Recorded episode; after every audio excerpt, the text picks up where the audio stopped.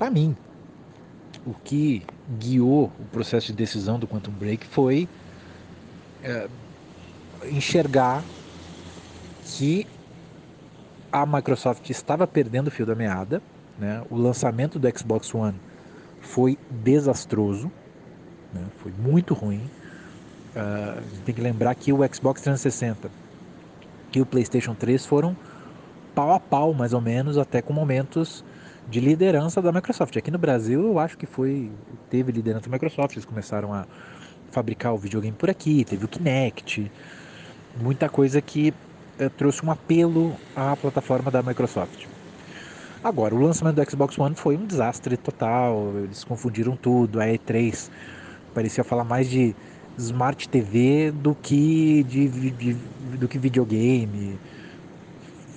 Confundiu as coisas, teve uma ideia de que o, o videogame teria que ser obrigatoriamente conectado à internet o tempo todo. Muita, muita coisa mal entendida e mal comunicada e mal pensada, né? Vários recursos foram feitos e tal, mas de qualquer jeito uh, ficou evidente que a Microsoft perdeu assim o passo, né? enquanto que a, a Sony, por outro lado, ela perdeu o passo no começo do PlayStation 3 e retomou a sua vocação em jogos cinematográficos e tudo mais, mas para o final é, da geração, né? The Last of Us, o grande exemplo. É, então a, a Sony estava com jogos com essa linha cinematográfica, todos eles muito alinhavados e, e recebendo, vendendo muito, recebendo elogios da crítica e tudo mais. Né? E a Microsoft parecia um pouco desesperada, sabe? De, de, de, de, querer ter algo nessa linha na sua biblioteca. E aí vem cá Remedy, você que fez Max Payne, você que fez Alan Wake, te dar aqui um caminhão de dinheiro e você, por favor, produza algo. E a Remedy deve ter apresentado o plano deles. E a Microsoft, meio sem entender direito o que fazer, acabou aceitando. Mas é esse jogo que tenta fazer muita coisa, né? E ele erra no final das contas. Assim. Não é como. A, a comparação com o Control é muito enriquecedora. Assim. Porque Control é, achou o que ele fazia bem. Era um.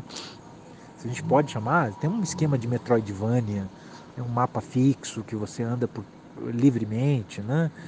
É, com, com é, tarefas alternativas que não fazem parte da, da narrativa principal, né? as chamadas side quests. Control acerta, é gost mais gostoso de jogar, é mais livre, a movimentação é mais solta. É... Quanto um break não, quanto um break é um pouco mais travado, ele, ele, ele... e ele fica perdendo tempo com esses, com esses episódios, realmente, assim, é, é um episódio de 20 e poucos minutos que acontece do, do, do, do no final do primeiro ato e para introduzir o segundo ato. Eu estou no final do segundo ato agora, imagino que tenha outro outro filme aí para assistir. Né? Mas é estranho, quer dizer, um gasto, um dispêndio muito forte de recursos e de tempo e de tudo, né? Não, é, é impressionante, cara, como simplesmente, ó, toma grana aí, não funciona no videogame, cara. Não funciona e o caso do Quantum Break tá me, tá me instigando. Eu vou, eu vou ir até o final, claro. Eu tô dividindo com as atenções com Bioshock é, para jogar no Homo Ludens.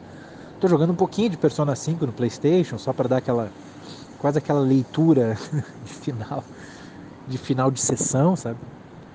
Mas é isso, quanto break me, me, me, me fisgou para conseguir é, diagnosticar esse, esse desastre. Se eu tiver novos detalhes para compartilhar, eu, eu, eu te digo aqui, mas eu acho que é, é, é, isso que aconteceu, viu? Se tiver novidades, eu, eu te aviso. Eu acho que eu te perguntei e eu não lembro da resposta. É, tu tá jogando o Bioshock na versão de 2007 ou a remasterizada? E eu tava é, me estapeando ontem contra os Big Daddies, né? Que é o, um tipo de inimigo lá do Bioshock bem difícil de derrotar, né?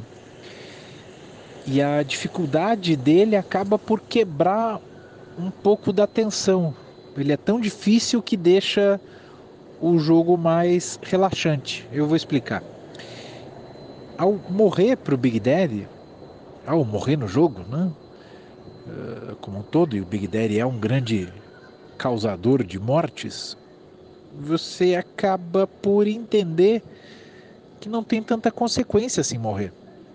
Não é, não é, não é problema, sabe? Ah, volta lá para um determinada um determinado checkpoint, recupera metade lá da sua mana, né, do, do Eve, volta com metade da barra do HP e tudo bem. Vamos, vamos de novo. O grande problema é ter munição e tudo mais, mas qualquer coisa também vai vai devagarinho na, na base lá da, da chave de fenda né, que ele usa. Vai batendo, vai, vai tirando HP até derrotar. E aí uma hora vai, vai, vai ter. Vai ter munição e tudo. Então acaba que a morte é meio inconsequente, né? E agora eu, me sinto muito mais à vontade para jogar Bioshock. Isso assim não é um problema só de Bioshock. Todo jogo de terror, quando ele quando ele está ameaçando, ele é tenso. Quando ele cumpre a ameaça e mostra que não tem tanta consequência assim, aí a, a parada fica amena. Aí você tá bom. Então vou, vou, vou, vou encarar aqui. Por isso que eu, eu acho uh, as cenas de morte do Little Nightmares, do Limbo, né, que são horríveis e, e dolorosas e tal, uh, tem um efeito muito mais forte, tem um, tem um impacto maior do que Bioshock. Pelo menos é o que eu, que eu vejo, não sei se tu concorda, mas enfim, queria dividir essa impressão. Cara, João, é, não entra na minha cabeça grande que em 2015, 2016 os caras gastaram um navio de dinheiro assim para fazer Quantum Break assim. É, não consigo não entra na minha cabeça que os caras que essa foi a melhor ideia que eles tiveram, enfim. Tem alguma coisa aí, alguma decisão, alguma informação comercial que com certeza eu não sei, porque não é possível que essa história de jogo com historinha que se escolhe. Tipo, essa foi a melhor ideia que os caras tiveram, assim. Com tanto dinheiro que eles, que eles têm, né, assim. Informar, sei lá. Tenho alguma coisa aí que, que eu acho que eu não estou vendo. Eu tô jogando a versão remasterizada, né? E sobre o, o, a luta lá do, dos bichão lá, eu tive exatamente a, a mesma impressão. É, eu não tinha morrido, né? Até essa parte. E a primeira, eu quando a primeira batalha, né, com, com o chefão lá, com não o chefão, né, com o Big Daddy, eu quase morri. E eu fiquei muito tenso. É, mas eu consegui matar o bichão, né? É muito tenso assim, tipo, fazia tempo que eu não ficava assim tenso, tipo de, meu Deus, será que eu vou conseguir ganhar num jogo, né? E aí logo depois acho que tem outro, né? Assim, você mata o primeiro, Acho que tem outro logo em seguida. E aí eu pensei, pô, não é possível, cara. Que, que injusto, né? Tipo. E aí eu morri. E aí eu falei, ah, que injusto, tipo, sei lá. E aí eu vi que não acontecia nada, né? E aí até fiquei um pouco frustrado, assim. Tipo, pô, é, sei lá. Não é grande coisa assim morrer. E é verdade, assim, saiu. É, bastante assim até a tensão do mesmo assim do jogo e eu acho que com essa tensão, eu não, não progredi muito mais. Mas acho que depois dessa tensão, assim, acho que saiu um pouco até o tesão um pouco do jogo.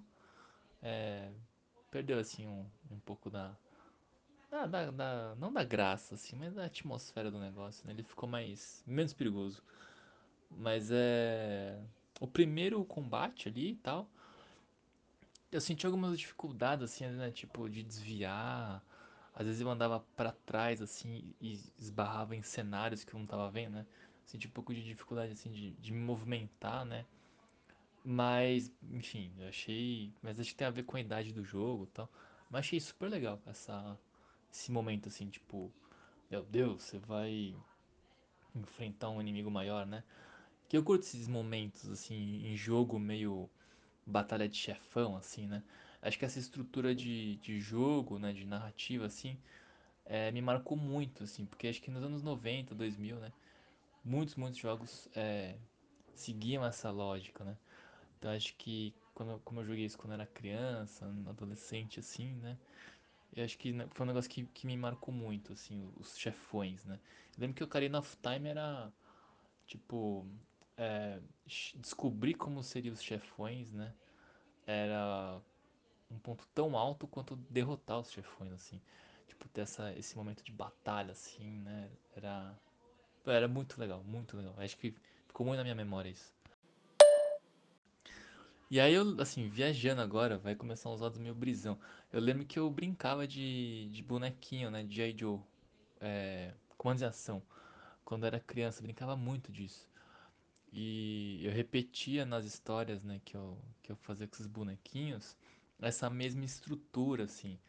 Tipo, tinha sempre um boneco que era o chefão, e o outro que era meio que o braço direito do chefão, né? O, vilão, o segundo vilão mais importante. E essa hierarquia se repetia e tinha até assim, até chegar nos capangas, mas dentro dos capangas tinha um líder, sabe? Que era meio que o sub mini boss assim. É, eu, eu lembro que eu repetia isso nas minhas brincadeiras de, de bonequinho assim.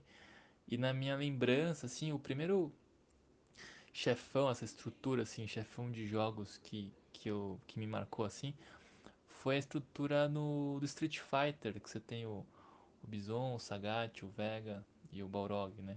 Os nomes aqui do, do ocidente. E aí eu lembro que nas minhas, na minha imaginação, assim, na hora que eu brincava de G.I. Joe ali, de comando de ação, é, eu tinha ali o Bison, o Sagat, enfim, etc. Re reproduzia essa estrutura de, de narrativa, assim.